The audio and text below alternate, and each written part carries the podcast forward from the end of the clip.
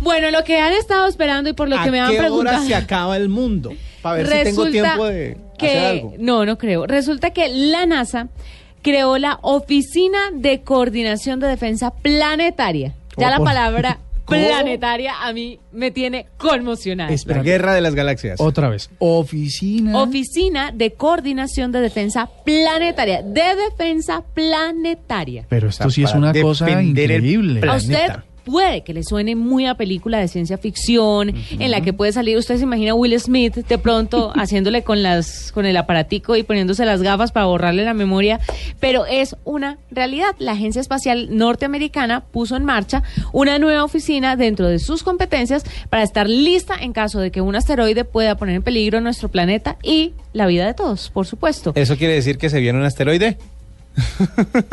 Cuenta con 50 millones de dólares como presupuesto para observaciones de objetos y asteroides.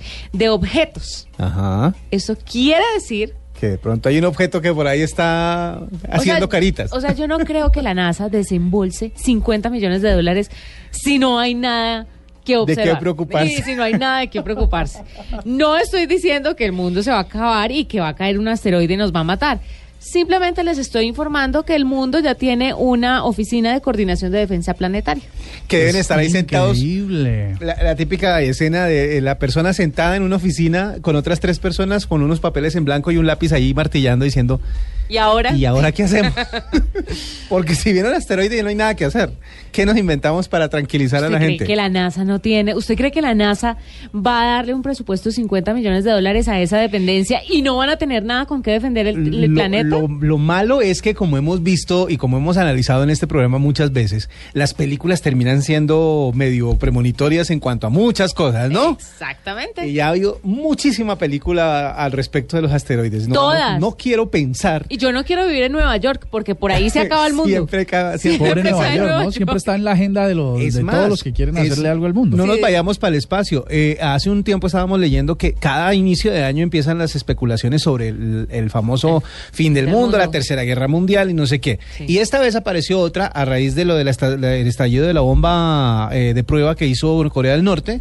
Y empiezan las teorías también de que se va a acabar el mundo y empieza por Nueva, Nueva York. York. Es bueno vivir en Bogotá, ¿para qué? Pues mira, el cable dice que de momento no tenemos ninguna amenaza inminente, pero la NASA ya se está preparando para un hipotético fin del mundo y está trabajando en la formulación de posibles contramedidas contra un asteroide. Ujú. Ay, Dios mío. Pero vea, Es increíble. hablando de eso y no, hablando no de... le parece preocupante, o sea, No, aquí es estamos muy- mamando gallo, pero no le parece sumamente preocupante que haya un una oficina de coordinación de defensa planetaria. Yo lo que digo es, si va a pasar, ya no hay nada que hacerle. O sea, aprovecha el tiempo que nos queda. Pero, pero es que tiene todo el sentido. Yo creo que en la NASA hay gente demasiado seria que incluyan dentro del presupuesto de la nación más poderosa del planeta un rubro para defenderse, pues me imagino que no solamente de eventos naturales o estelares o como quiera decirse, ya no sé cómo decirlo si se desborda del planeta Tierra, pero, sí, sí, o sea, mm, seres de otro mundo, ¿será que tienen indicios? De pronto. Obvio. pues claro, y obviamente existen, o sea, ya queda, ya usted olvídese de tener la duda de si hay o no extraterrestres, porque es que si están destinando un presupuesto para las observaciones de objetos y asteroides, esos objetos que cree que son. Tremendo, tremendo. Esto es como la de Armageddon, ¿no? Que, que se van en unos transbordadores y dejan una bomba en, en un asteroide gigante o algo A así. ver si de pronto Para que hay- no peguen la Tierra. Deberíamos poner Por a la, los- mis- por la misma época de, de- de esa apareció Impacto Profundo también, Uy. otra en donde también caía un meteorito a la el Día Tierra. de la Independencia y Todo. 2012, ¿no? Todas las- ¿Sabe? cada fin de cada año se acaba el mundo. ¿Sabe qué es lo que más me gustó de Armageddon? ¿Quién? Liv Taylor.